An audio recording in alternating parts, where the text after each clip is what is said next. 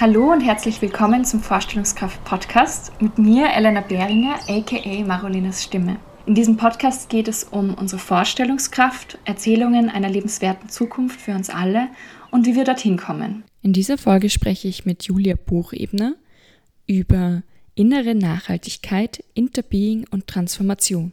Wir sprechen darüber, wie es ist, ins Herzen zu kommen und gerufen zu werden und auch, was man mit der eigenen Wirkkraft schaffen kann. Wir sprechen auch über Emotionen und kollektive Trauer und darüber, wie es ist, wenn man sich wirklich tief mit der Erde verbunden fühlt. Wir sprechen über einen Wertewandel und was passiert, wenn sich die Menschheit nicht mehr als Krone der Schöpfung, sondern als Teil des Ganzen begreift. Ein Thema ist auch, wie eine bewusste Gesellschaft aussieht und Utopien dazu. Das erinnert mich auch an etwas, das ich schon länger wieder mal ansprechen wollte, nämlich es gibt immer noch die Community-Frage, bei der ihr die Frage des Podcasts beantworten könnt, nämlich wie ihr euch eine lebenswerte und gerechte Welt vorstellt und wie wir dorthin kommen. Und ihr könnt eure Antworten als Audio- oder Textnachricht an meine Social-Media-Kanäle, entweder auf Instagram at Vorstellungskraft-Podcast oder an at marolenas-stimme schicken Ihr könnt mir auch eine E-Mail schreiben an hallo@marolinusstimme.at. Ich freue mich schon sehr auf eure Nachrichten und bin gespannt, wie ihr euch die Zukunft so vorstellt. Ja, und damit bleibt mir jetzt nichts anderes übrig, als euch ganz viel Freude und ganz viel Berührung und Inspiration bei diesem Gespräch mit Julia zu wünschen, das für mich persönlich unglaublich bereichernd und sehr berührend war. Und ich glaube, es ist ein sehr, sehr wichtiges Gespräch über ein Thema, das sonst oft in der Nachhaltigkeitsdebatte zu kurz kommt. Viel Freude damit. Ja, hallo Julia. Ich freue mich voll, dass du da bist im Podcast und mit mir sprichst. Für alle, die dich nicht kennen, möchtest du dich einmal vorstellen? Ja, hallo und danke für die Einladung. Freut mich sehr. Ja, ich bin Julia Buchebner. Ich bin 35, noch 35, gebürtige Niederösterreicherin und schon recht lang im Bereich der Nachhaltigkeit aktiv. Also ich bin an der Universität für Bodenkultur Wien am Zentrum für globalen Wandel und Nachhaltigkeit angestellt seit fast zehn Jahren. Schreckt mir immer, wenn ich das dann so sagen muss, weil die Zeit so schnell vergeht. War auch lang bei, bei Plenum, bei dieser, bei einer Nachhaltigkeitsberatungsagentur, lange Zeit beschäftigt. Genau, das ist so mein, mein, ja, mein Nachhaltigkeitsfaden in der Biografie sozusagen. So die, die Themen ähm, globaler Wandel, Bildung für nachhaltige Entwicklung, Werte, äh, Nachhaltigkeitsstrategien, CSR, organisationale Nachhaltigkeit, so in dem Bereich. Und dann bin ich da ein bisschen ein Exot in, in, in der Szene, sage ich jetzt mal, weil mich halt auch Meditation sehr interessiert, schon seit früher Jugend und bin auch Meditationslehrerin und auch Bloggerin, wo ich versuche, diese beiden Themen Spiritualität und Nachhaltigkeit zu verbinden und habe dazu mit meinem Partner jetzt auch vor, also Anfang September, ein Buch veröffentlicht und genau bin da gerade so am Erforschen dieser inneren Dimension der Nachhaltigkeit und das ist gerade so das, wo ich mich reintiger und was mir Spaß macht. Mhm. War also ein eine längere Vorstellung. Passt voll gut. Ich habe gleich wieder ganz viele neue Sachen über dich erfahren. Also ich kenne Julia auch schon ein bisschen länger über die BOKU, da ich da ja auch studiert habe. Und voll spannend, was du sonst noch so gemacht hast, gerade mit dieser Meditation und spirituellen Praxis auch. Und das war auch so der Beweggrund für mich, dich einzuladen. Und ich habe gerade auch nochmal heute den ganzen Tag so ein Gespräch im Kopf gehabt, das ich letztens mit Aktivistinnen geführt habe, nämlich die Frage, was ist Aktivismus überhaupt und ist es das immer nur, wenn man auf die Straße geht und sozusagen dort laut ist oder irgendwie in den öffentlichen Medien präsent ist oder so? Oder ist es auch das sich mit sich selber beschäftigen und die innere Haltung wandeln oder sich mit Themen wie Antisexismus, Antirassismus und sozusagen der persönlichen Entwicklung zu beschäftigen? Und das war auch so der Grund, dich einzuladen, weil ich finde, dass du das irgendwie so gut vereinst. Und für mich gleich die Frage, wie, wie bist du dazu gekommen und siehst du das ähnlich, so mit diesem, dass es irgendwie zusammengehört, so der, der innere Wandel und eben der äußere Wandel? Wie bin ich dazu gekommen? Also wie gesagt, mit 16 habe ich, hat mir mein Vater ein, ein, ein, ein Buch geschenkt, wo, also ein, ein, ja, ein spirituelles Buch geschenkt und das hat mir einfach total fasziniert. Das hat irgendwie resoniert in mir. So die Frage, wer, wer bin ich eigentlich, wenn mal alles abfällt, wenn mal alles zur Ruhe kommt, was bleibt da über und was möchte eigentlich der Welt auch schenken von mir? Und diese Frage hat mir einfach ja, motiviert, wirklich einzutauchen in mich selbst. Und ich habe dann einfach viel Persönlichkeitsentwicklung gemacht, viel Meditationspraxis. Ich war in vielen Klöstern und Ashrams, habe mir alles Mögliche reingezogen. die, die, lustigsten Dinge, ja, von äh, ja, aktiven Meditationen und ja, bis, bis hin zu ja, buddhistischer Praxis. Also ganz, ganz verschieden, auch Atemtechniken und so weiter. Und irgendwann habe ich gemerkt, dass ich mich so weit innerlich geöffnet hatte, dass ich irgendwie spürte, das Leid der Erde so wahrnehmen konnte. Also ich, ich hatte irgendwie den Eindruck, dass ich die Nachhaltigkeitsprobleme sozusagen, die man ja oft so rational erfasst, dass ich die auf einer sehr emotionalen Ebene spüren konnte. Und wirklich viel geweint habe ja, damals und irgendwie gemerkt habe, das ist auch so heilsam, mit dem mal hinzugeben und mal zu lauschen, was da die Erde eigentlich sagt, sozusagen unter Anführungszeichen, ja, und was ich da wahrnehme, wenn ich wirklich hinspüre zu dem Ganzen. Und das hat mich sehr geöffnet und es hat mich sehr demütig werden lassen gegenüber ja, dem Netz des Lebens, wie ich es gern nenne. Also ich habe dann so gespürt, ich bin da so eingebunden in das größere Ganze, weil wie sonst könnte ich das sonst spüren? Ja, wie, wie könnte ich das so tief spüren, wenn ich da nicht irgendwie angedockt wäre. Und da habe ich einfach gemerkt, dass ja, dass einfach in mir äh, ein, größer, äh, ein großes, großer Schlüssel auch zur, zur Nachhaltigkeit ist und dass die, die Innenschau wirklich auch ein, ein Tor sein kann, um Nachhaltigkeit auf einer viel tieferen Ebene auch nur zu verstehen. Und ja, jetzt sind wir gleich so rein irgendwie. Ich, bei mir resoniert das gerade voll. Also ich habe gerade ja total gleich in die Tiefe und ich bin gerade total fasziniert und gerade sehr dankbar dafür, dass du da gleich so in die Tiefe auch gegangen bist. Und ich glaube, dass das eben ein Aspekt auch von Nachhaltigkeit ist, der irgendwie auf Unis oder auch in Gruppen oft nicht so präsent ist. Und ich habe das Gefühl, dass ich da auch erst seit kurzem so Zugang überhaupt zu dieser Denkweise habe, dass dass das eben auch eine spirituelle Praxis ist, nachhaltiger zu leben und umweltbewusster zu leben und sich in dieser mit der Erde und mit, mit dem Leben verbunden zu fühlen. Und es gibt ja da auch diesen Begriff des Interbeings, also dass wir mhm. irgendwie ja halt zusammengehören. Und das ist ja auch ein Wissen, das eigentlich aus der indigenen Bevölkerung ganz stark kommt. Ja, genau. Genau. Voll.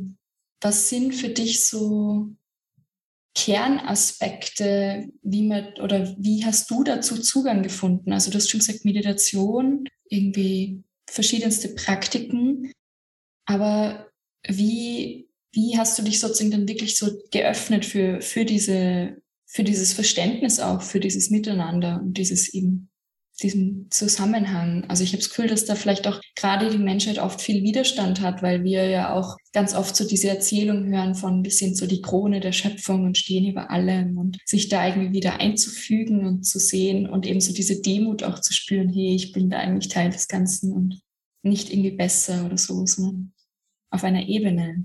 Also ich glaube, die, die Antwort liegt tatsächlich auf, auf einer Herzensebene und ist einfach rational nicht wirklich oder kognitiv nicht so erschließbar oder verstehbar. Ne? Klar kann man lesen oder kann das irgendwie dann intellektuell nachvollziehen, wenn ich das konsumiere, dann hat das Auswirkungen im globalen Süden etc. Und, und, und Klimawandel und so weiter. Aber wirklich dieses Interbeing, wie du es auch so schön zitiert hast von Tich Nathan, das zu das zu fühlen ist eben, wie im Wort fühlen schon steht, auf einer Gefühlsebene, auf einer Herzensebene angesiedelt. Und da muss ich sagen, haben mir oder hat mir einfach der Zugang geholfen oder damals meine spirituelle Praxis damals war, das Credo vor Gefühlen nicht zurückzuschrecken. Also man hat ja ganz oft oder ich glaube, das kennt jeder, dass man sich vielleicht wehrt oder dass man negative Gefühle unter Anführungszeichen nicht haben will. Ne? Man will äh, keine Trauer, keine Wut zeigen, keine Scham, keine Schuld, ja, kein Schmerz, keine Verletzungen, man schützt sich und so weiter. Und die Praxis, in, in der ich damals war oder in die ich auch schon früh reingegangen bin, hat eben ganz stark diesen, diese emotionale Öffnung als Fokus gehabt. Also wo es so darum geht, sich dem Herzen wieder zuzuwenden, Gefühle wieder mal zuzulassen, einmal zu erlauben, dass das einmal schlecht geht, mal eine Verletzung zu erlauben, mal einen Schmerz zuzulassen, eine alte Wunde, in dem Wissen, dass es dadurch ans Bewusstsein kommen kann, dass es dadurch eine Heilung auch irgendwo entstehen kann. Und ich glaube, das war irgendwo die Voraussetzung, dass diese Verbundenheit dann entstehen konnte, weil eigentlich ist mir das dann passiert. Es ist mir passiert, dass ich plötzlich aus heiterem Himmel, ich kann mich noch genau erinnern, wie ich da gestanden bin, wo ich das das erste Mal so erlebt habe, diese tiefe Verbundenheit ist ja eigentlich zum einen was so, was ganz Fragiles, also es fühlt sich sehr fragil an, sehr zart, sehr heilig, sehr kostbar und gleichzeitig auch irgendwo so mh, mm, ein bisschen schmerzhaft an, ne? weil man ja auch spürt, was, was falsch rennt. Und das heißt, dass man halt auch irgendwo diesen, diesen auch für den Schmerz offen sein muss auf irgendeiner Ebene, auf einer Herzensebene und sagen, ja, ich heiße das willkommen. Und in dem in dem Moment, wo ich das Gefühl einlade und vielleicht auch die Trauer da sein lasse, die einfach auch kollektiv da ist. Und das sind ja irgendwo kollektive Schmerzfelder, an die wir da auch andocken. Wenn wir die da sein lassen und diese Trauer durchfließen lassen und diesen Schmerz und vielleicht auch diese Wut durchfließen lassen. Und dann, dann merkt man vielleicht auch oder dann entsteht daraus eine ganz, ganz große Motivation. Es entsteht einerseits die Liebe für das große Ganze, weil man weiß, man ist drin eingebunden und daraus wiederum eben die Motivation, dass man dafür äh, was tut und dass man äh, handelt im Sinne des größeren Ganzen und dass man sein Leben in den Dienst des größeren Ganzen stellt, wie er gern sagt, und, hm, und dass man wirklich erlauscht, was will denn dieses größere Ganze, das Leben von mir? Was, wozu ruft es mich denn? Ja, was, also das braucht ja auch irgendwo eine emotionale oder eine innere Öffnung, sagen wir mal so, um, um, um zu lauschen, wozu bin ich denn gerufen? Was will denn das Leben von mir? Was will denn durch mich da jetzt kommen? Womit kann ich denn die Welt bereichern? Wie kann ich sie denn beschenken? Und ja, da sehe ich einfach diese, diese innere Öffnung und dieses innere Lauschen und dieses Hinspüren auch wirklich zum eigenen Herzen, wirklich ins Herz, sehe ich da als, als, als Voraussetzung dafür und wüsste nicht, wie man sich das anderweitig irgendwie intellektuell herdenken kann. Also ich habe da noch keinen anderen Weg gefunden, aber ja, lass mir auch gerne eines Besseren belehren. Aber das war halt so mein Weg über, ja, über, über das Herz sozusagen, mhm. das wahrzunehmen. Mhm. Voll. Ja, mein Herz klopft gerade sehr. Also ich, ich merke es, es macht gerade voll was mit mir und und ich glaube, ich habe auch schon immer wieder so Momente gehabt, wo ich einfach diesen Schmerz auch gespürt habe von, von der Erde und auch zum Teil, so wie du gesagt hast, auch dann sehr viel Tränen vergossen habe. Und ich glaube, ich dann auch manchmal merke, dass, dass das vielleicht auch noch was ist, womit wir so kollektiv gar nicht so viel umgehen lernen. Oder irgendwie das ist, wo wir eben so, wie du sagst, uns vielleicht gar nicht hingehen trauen und sozusagen auch das auszuhalten. Und gleichzeitig macht es eben oder kann es eben auch so diese Verbindung schaffen. Und ich habe irgendwie gerade auch an so, so Trauerarbeit denken müssen, dass es total, also in dem Kontext vielleicht auch total wichtig ist, sich mit diesem Schmerz auseinanderzusetzen, dass wir als Menschheit einfach auch sehr viel Leid der Erde zugefügt haben und auch uns gegenseitig und anderen Lebewesen. Ja.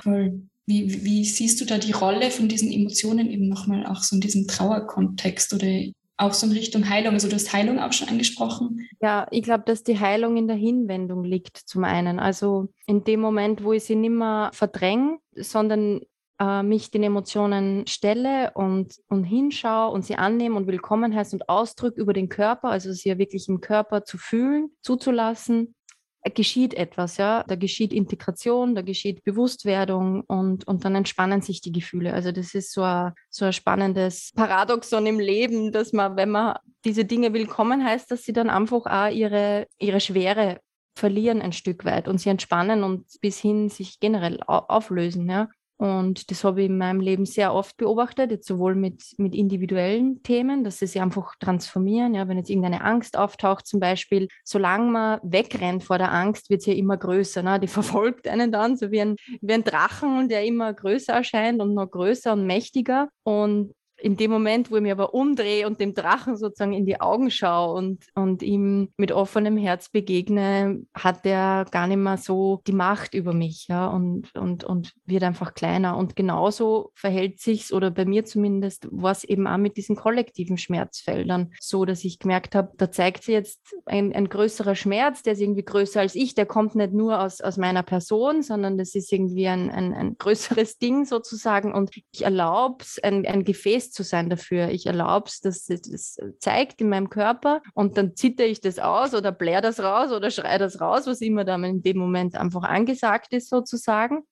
Und, und dann habe ich für mich eben diese Transformation beobachtet, wo ich dann merke, ja, das, das verändert sich, da entsteht, da entsteht eine totale Motivation, da entsteht totale Power. Joanna Macy, ich weiß nicht, wirst du bestimmt kennen, auch die tiefenökologische Arbeit arbeitet ja ganz viel mit, mit Weltschmerz, wusste ich damals noch nicht, habe dann erst später herausgefunden. Aber die sagen, ja, hinter der Angst liegt eigentlich der Mut.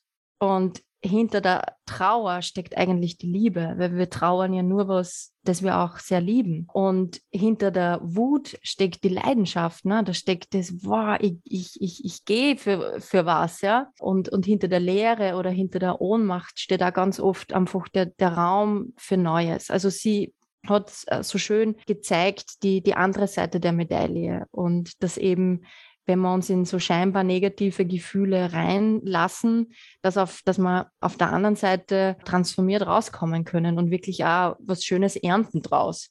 Und diese Erfahrung habe ich für mich schon noch gemacht. Also das kann ich bestätigen. So. Mhm. Und ich habe auch unlängst im, wir haben an der BOKU äh, Lehrveranstaltung zur inneren Dimension der Nachhaltigkeit abgehalten mit 20 Studierenden. Das war ein Pilotprojekt, ziemlich spannend und wir waren eine Woche im September im, im Boko Lehrforst draußen. Also fast so Retreat-artig eigentlich und haben uns halt mit eigenen Werten, Emotionen und Weltbildern auseinandergesetzt. Und da haben wir auch das Mandala of Truth von der Joanna Macy angewandt. Und, und da habe ich wieder gespürt, so in, in, dem, wo, in dem Moment, wo jeder irgendwie teilt, wie es ihm wirklich geht, in Bezug auf den Zustand der Welt, wie wahnsinnig verbindend das ist und wie wahnsinnig befreiend und wie, was da für Power rauskommt. Also für mich zumindest, ja. Für manche war es schon auch heavy, weil es ungewohnt ist und natürlich eine neue Herangehensweise an das Thema Nachhaltigkeit verstehe ich voll und ganz. Und, und gleichzeitig war es auch für viele so, ja, einfach eine ganz transformative Erfahrung auch. Ja. Aber das klingt total beeindruckend. Also cool, dass ihr, dass ihr das ins Leben gerufen habt und eben diese andere Dimension auch von Nachhaltigkeit auch auf die Uni bringt, wo es ja ganz oft sehr, sehr kopfig ist und man sehr viel im Denken ist und da einfach auch mal eine, das anders zu spüren, finde ich großartig.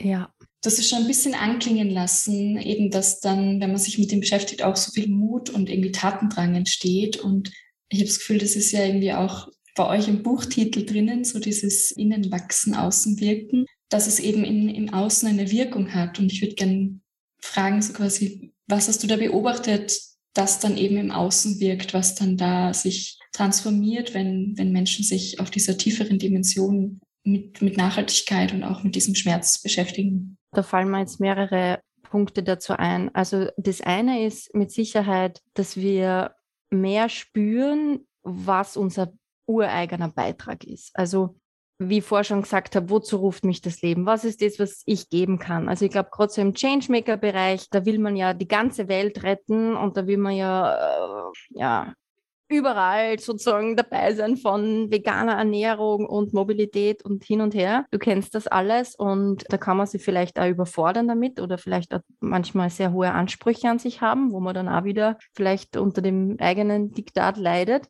Und, und da sehe ich es einfach für wichtig an, so für sich abzustecken, was ist mein persönlicher Verantwortungsbereich oder wo möchte ich jetzt wirklich den Impact haben und da zu fokussieren. Und da hilft die innere Arbeit schon sehr, um, um das zu klären, um das herauszufinden. Was sind meine Fähigkeiten, was sind meine Talente, was liebe ich wirklich, was fasziniert mich, was begeistert mich. Weil in dem Moment, wo ich dem folge, sozusagen diesem inneren Ruf folge, ist meine Wirkkraft ja auch viel größer, weil ich ja ganz motiviert, intrinsisch motiviert, wie es so schön heißt, ja dran bin. Ne? Ich gehe dann mit voller Leidenschaft dem nach und, und möchte ja, dass das, ja, es entspricht ja dann ganz der eigenen Natur. Und von dem her ist man da sehr, ja, von innen heraus motiviert, da, da was zu geben. Und das, das ist für jeden Menschen total unterschiedlich. Da gleicht kein Mensch dem, dem anderen, glaube ich. Also jeder hat einfach eine ganz einzigartige Kombination von, von Fähigkeiten und, und Talenten und Bedürfnissen und Wünschen und Sehnsüchten und Träumen. Und,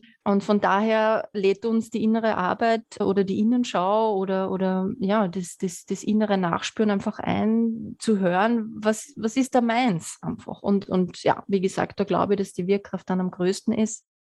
Ein anderes Thema ist sicher so selbstbestimmt und, und authentisch zu leben. Also in dem Moment, wo ich mir klar werde darüber, was sind zum Beispiel meine Werte, was, was ist mir wirklich wichtig, in dem Moment bin ich ja viel weniger beeinflussbar, zum Beispiel von Werbung oder von Manipulation, die mir ja irgendwie suggerieren will, dass ich so sein sollte, schön sein sollte, erfolgreich sein sollte und viel Geld verdienen sollte und viel besitzen sollte, damit ich ein wertvoller Mensch bin. Und wenn ich mir aber geklärt habe, hey, sorry, aber ich bin wertvoll, vollkommen unabhängig davon, wie viel ich besitze, wenn man sozusagen sein, ja, den, den inneren Wert erkennt, seine Größe erkennt, seine Schönheit erkennt, die innere Schönheit erkennt, dann ist man, glaube ich, viel weniger abhängig von diesen Kompensationsgütern im Außen, die ja oft nur dazu dienen, dass man diese innere Leere stopfen. Also spirituelle Zugänge oder, oder, oder Achtsamkeit oder wie auch immer oder Innenschau können uns da schon ein neues Sinnverständnis mitgeben oder einen neuen Lebenssinn irgendwie mitgeben äh, oder helfen, dass wir darüber nachdenken überhaupt, ne? dass wir uns überhaupt die Sinnfrage stellen, was macht denn Sinn in meinem Leben, was ist mir wirklich wichtig, was, wofür will ich gehen.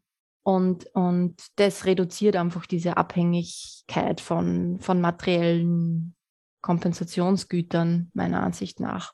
Ja. Mhm. Ja, und das hat ja dann auch die Folge, dass man, also für mich ist irgendwie so eine logische Schlussfolgerung, ich weiß nicht, ob das für dich auch so ist, so dass halt die Konsumgesellschaft auch weniger mächtig wird. Also wenn ich sozusagen nicht mehr so viel von irgendwelchen Konsumgütern abhängig bin, die eben meine Lehre füllen, dann nehmen wir ja sozusagen eigentlich dem kapitalistischen System auch Macht weg. Also das genau, ist so für mich genau. diese höhere Ebene ja. nochmal drüber. Ja, genau das habe ich gemeint. Also sorry, wenn ich das nicht so explizit gesagt habe, aber genau um das geht's. Ja, also genau das ist die Brücke. Ne? Also da sieht man einfach, wie, wie, das, wie wir eigentlich mit ihnen schauen, die Konsumgesellschaft ein Stück weit aushebeln können. Weil wir einfach merken, das braucht es einfach nicht mehr oder neue Prioritäten setzen ja, und den Wert einfach woanders erkennen und den Sinn in anderen Dingen erkennen. Genau das ist der Punkt. Ja. Mhm, voll. Ja, und dann wahrscheinlich auch so Werte wie Gemeinschaft, Liebe, Zusammenhalt, die Erde nähern, wieder, wieder Vorrang bekommen und das andere nicht mehr so ablenkend ist. Ja, voll. Hm. Ja, wow. Hm. Vielleicht noch die Frage auch, was hat euch auch bewegt, euer Buch zu schreiben und auch das so zu zweit zu schreiben? Du hast schon gesagt, du hast es mit deinem Partner geschrieben. Also wie war das auch so ein gemeinsames Projekt sozusagen? Nicht zu, einfach. auf die Welt zu bringen. Ja, nicht einfach. Okay. Ja, es war, es war gar nicht einfach weil man plötzlich vom, vom privaten Paar zu einem beruflichen Paar wird und zu Kollegen eigentlich auch wird. Und, und das Design in der Beziehung hat nicht wirklich was damit zu tun, wie man, also sagt nichts darüber aus, ob man als Kollegen harmoniert, weil das sind einfach zwei ganz andere Ebenen. Und wir haben festgestellt, als Paar harmonieren wir sehr, als Kollegen harmonieren wir nicht immer. also das war nicht immer leicht, weil wir einfach andere Zugänge zu, also andere Arbeitsstile haben und anderen Vorstellungen, wie Texte sein sollten und wie viel Wissenschaft es braucht, wie viel Stories es braucht. Da haben wir einfach andere Dinge und ich komme eher aus der Wissenschaft und Stefan ist halt doch eher der Storyteller. Und ja, das, das, das hat definitiv zu Konflikten geführt und war aber insofern recht wertvoll, weil wir eigentlich da so schön sehen konnten, wie wichtig die innere Arbeit in unserem Prozess ist. Also eigentlich haben wir innen wachsen, außen wirken total in unserem Buchprozess gelebt, weil wir mussten dann wieder voll bei uns selber anfangen. Und wir sind dann wieder täglich auf der Matte gestanden. Stefan in der Früh immer meditieren, ich am Abend meine, meine Atemsessions und Selbstreflexion und, und Gespräche und Ding, um das irgendwie zu, zu verarbeiten, was da ist und gleichsam auch so dieses immer wieder Ausrichten auf unser höheres Ziel, was wir mit dem Buch verfolgen. Also immer dieses, warum machen wir das? Was, was wollen, was ist der, der höhere Dienst, den wir, den wir da eigentlich sozusagen, den wir da erfüllen möchten damit? Und und, und das hat uns letztlich eigentlich auch geholfen, dass wir über die Konflikte dann hinauswachsen und dass wir das Buch dann auch in die Publikation bringen und, und dass wir es rausbringen und dass wir damit dann auch irgendwo außen wirken können. Also das haben wir irgendwie dann am eigenen Leib wieder erlebt, wie wir einfach auch innen wachsen müssen, damit Projekte was werden. Und ich glaube, gerade im, im, im Changemaker-Bereich sehen wir das ja ganz oft dass es dann zum Beispiel an Ängsten scheitert, warum ein Projekt nichts wird. Ne? Ich habe Angst davor, ja, wird das überhaupt angenommen? Was denken die anderen? Bin ich dann nur cool oder scheitere ich vielleicht damit? erreiche ich überhaupt was damit? Ne? Also das sind ja ganz viele Zweifel und Ängste, auch vor dem Unbekannten, werde ich was damit verdienen, etc., Sicherheit und so weiter. Tausende Themen, eigentlich innere Themen, die uns da so im Weg stehen können, wenn es um die äußere Wirkkraft geht oder darum, in, in die äußere Wirkkraft zu kommen oder dass wir es uns gar nicht zutrauen und so weiter. Also da gibt es ja eine Menge Dinge und das haben wir einfach am eigenen Leib erlebt, weil wir das einfach auch so stark gespürt haben dann und selber einfach Angst hatten, wie wird das dann sein und finden wir überhaupt einen Verlag etc. Und von daher hat uns das die Innenschau wieder mal sehr gute Dienste geleistet und uns da geholfen. Genau. Mhm. Und weil du vorher noch gefragt hast, was war jetzt so die, die, die, warum überhaupt gemeinsam und was haben wir damit vorgehabt oder was ist so das Ziel? Also einerseits bewegen Stefan und mich sehr ähnliche Themen. Wir sind da thematisch, inhaltlich auf einer sehr, sehr ähnlichen Welle unterwegs und haben da dasselbe Mindset, dass es eben, dass Nachhaltigkeit mehr braucht als nur neue Technologien, neue Gesetze, bessere wissenschaftliche Daten. Also ich glaube, das ist ein sehr naives Verständnis von Nachhaltigkeit zu glauben, dass uns das irgendwie bei der Bewältigung der Krisen helfen wird wir sind beide einfach der, der Meinung, dass es diese innere Betrachtung braucht, also dass es einen Bewusstseinswandel braucht, der eben auch Werte umfasst, der Emotionen umfasst, der Weltbilder umfasst, unsere Glaubenssätze, Normen, Grundüberzeugungen, die wir über uns und das Leben haben, weil die letztlich dem äußeren Verhalten zugrunde liegen. Und wir sehen quasi diese, diese äußere Welt als Spiegel der Innenwelt irgendwo und, und, und die äußeren Krisen als Ausdruck einer, einer inneren Krise, ja, ethische Krise, emotionale Krise, spirituelle Krise der Menschheit. Und da haben wir uns gedacht, es wäre eigentlich ganz wichtig, dass wir da ein Buch dazu schreiben, weil das einfach zwar schon in Ansätzen schon andere Leute gibt, die darüber schreiben, aber wir finden, da braucht es noch viel mehr und da darf noch viel mehr Bewusstsein hinkommen, dass eben auch um, um, um mentale Aspekte geht, emotionale, spirituelle Aspekte geht, wenn wir in eine gute Zukunft gelangen wollen. Und, und von daher war einfach das Ziel, da Bewusstsein hinzubringen und auch in die Nachhaltigkeitscommunity da auch Bewusstsein zu schaffen, dass eben nicht nur an Technologie und Wissenschaft und Gesetzen liegt, sondern dass da einfach mehr braucht dafür einen Wertewandel und Bewusstseinswandel. Und da wollten wir so eine Art Grundlagenwerk schaffen und wir haben wirklich in dem Buch diese innere Dimension der Nachhaltigkeit sozusagen abgehandelt auf diesen Ebenen, also auf der Werteebene, auf der emotionalen Ebene, auf der Ebene der Weltbilder oder der spirituellen Ebene und einfach da versucht zu beschreiben, was ist der Status quo, also welche Faktoren auf diesen Ebenen hindern uns aktuell dran an einer nachhaltigen Entwicklung? Wie könnten die Schlüssel zur Transformation aussehen? Und wie wird es denn aussehen, wenn es transformiert ist? Also so dieses befreite Potenzial. Genau, das ist, das ist die Idee vom Buch gewesen und es war uns einfach ein Anliegen und darum haben wir uns das angetan, ja. Ja, großartig. Vielleicht kannst du ein bisschen anteasern, was so dann in dem letzten Kapitel eben als Schlussfolgerung kommt. Also das wäre auch so die Standardfrage des Podcasts, eben wie stellst du dir eine lebenswerte und gerechte Zukunft vor? Und das steckt für mich irgendwie in dem, was du gerade beschrieben hast, in dieser Vision. Was ist, wenn die Transformation sozusagen stattgefunden hat, auch drinnen? Vielleicht kannst du da ein bisschen was teilen, ohne zu viel vorwegzunehmen. Auf der inneren Ebene meinst du oder auf der äußeren Ebene? Mm, Beides, wenn du möchtest. Also ich sehe, ich sehe, dass die Menschen auf, auf der Werteebene wirklich ihre authentischen Werte gefunden haben.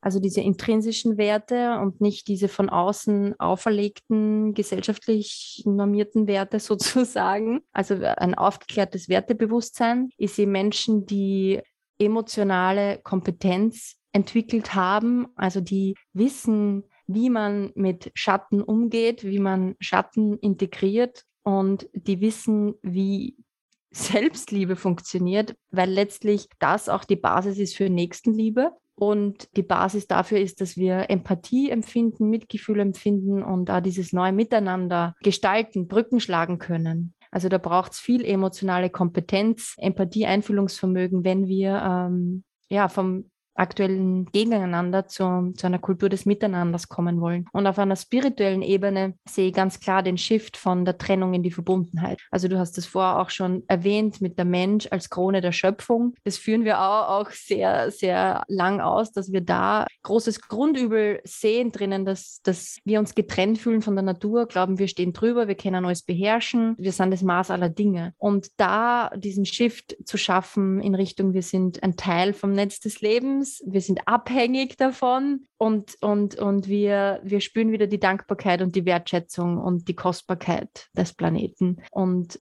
das sind jetzt so grob mal die Reisen. De facto, also das ja, ist eine sehr grobe Zusammenfassung, aber dahin, glaube ich, kann, kann die Reise gehen und, und im Buch wird es dann noch detaillierter ausgeführt. Mhm.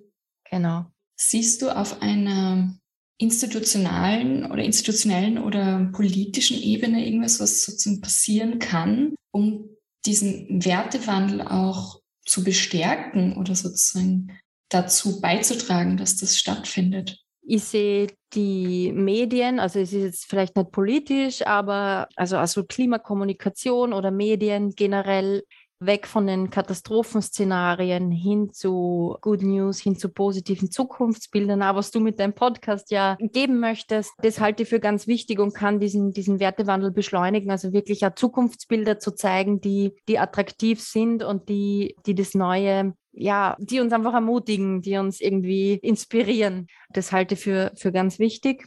Ich glaube, dass wir im Bildungswesen einen großen Hebel hätten, ja, also ich glaube, da könnte man viel mit, mit Achtsamkeitspraktiken machen. Äh, da gibt es mittlerweile auch ganz, ganz tolle Forschung dazu, wie, wie Achtsamkeit nicht nur auf individueller, also nicht nur das individuelle Wohlbefinden steigert, sondern auch unser Umwelt- und Sozialverhalten befördern kann und wie man das auch in Unternehmen oder im Bildungskontext zum Beispiel ein, einbringen kann. Mir nachdenken. Jetzt müsst ihr mal gar einen Blick in mein Buch werfen. Im, in unserem Buch haben wir eine witzige Utopie. Wir haben im, im, im letzten Kapitel haben wir so ein paar Utopien in einem, in einem kreativen Prozess. Wir haben uns mit ein paar Freundinnen und Kolleginnen zusammengesetzt und überlegt, wie würden so eine bewusste Gesellschaft ausschauen, wo auf institutioneller Ebene oder generell auf kollektiver Ebene das gefördert werden würde. Und vieles davon ist wirklich utopisch und jetzt lese ich da gerade das Innenministerium, also Innen, das Innenministerium, ein Ministerium, was sozusagen die inneren Belange der Bevölkerung im, im, im Blick hat. Der Rat der Weisen sehe ich da, also partizipative Formen der Entscheidungsfindung auch. Ne? Also ich glaube, Ideen gibt es viele. Chief Spirit Officer in Unternehmen, ja, transformative Bildung habe ich schon gesagt.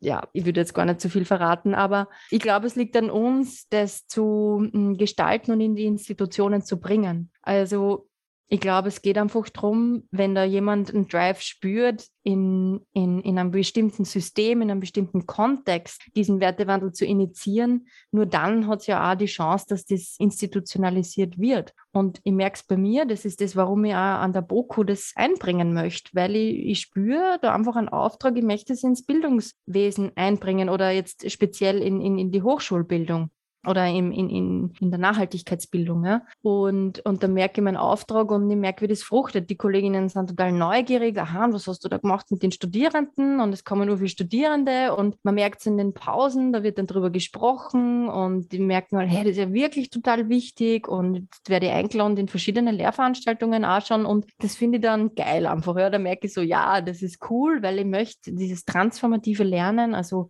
quasi Lernen weg vom Kopf, sondern dieses ganzheitliche Lernen einfach einbringen. Und nur wenn es jemand einbringt, kann es auch institutionell werden. Und genauso ist es in der Unternehmenswelt, in der Medienwelt, in der politischen Welt. Also ich glaube, es braucht einfach Leute, die das dann einbringen. Es liegt an uns. Also wer immer da einen Drive spürt, go for it.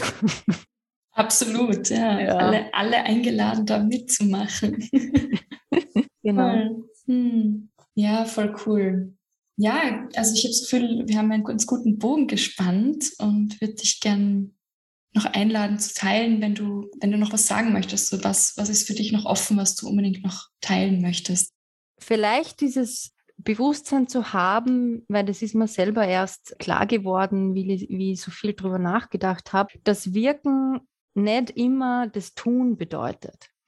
Also wir glauben, gerade in der Nachhaltigkeitsszene wirken heißt, ökologischen Fußabdruck zu reduzieren und heißt, nachhaltig zu handeln, ja, also zu tun, aktivistisch zum Beispiel zu sein. Und wir beschränken das sehr auf die äußere Ebene. Und ich habe jetzt einfach immer mehr erkannt, dass wir einfach auch äh, mit unseren Worten wirken können, wie mit unseren Gedanken auch wirken können, mit unseren Gefühlen wirken können. Wir prägen eigentlich mit unserem ganzen Sein unser Umfeld. Jeden, jeden Tag, jede Sekunde eigentlich haben wir eine Wirkung auf das, was um uns herum passiert. Und das ist viel mehr als nur das Handeln. Und ich finde das, ja, ich, ich finde das einfach einen, einen schönen Gedanken, so dass unser ganzes Sein einen Unterschied machen kann. Und dass auch wenn wir vielleicht mal in einer Situation uns erwischen, wo wir mal nicht nachhaltig handeln können, sozusagen, trotzdem wissen, dass wir mit einem liebevollen Wort oder mit einer liebevollen Geste trotzdem ganz viel für die Nachhaltigkeit bewirken können in dem Sinn, ja, und einen Unterschied machen können im, im Leben anderer Menschen und im, im kollektiven Pfad, ja. Mhm.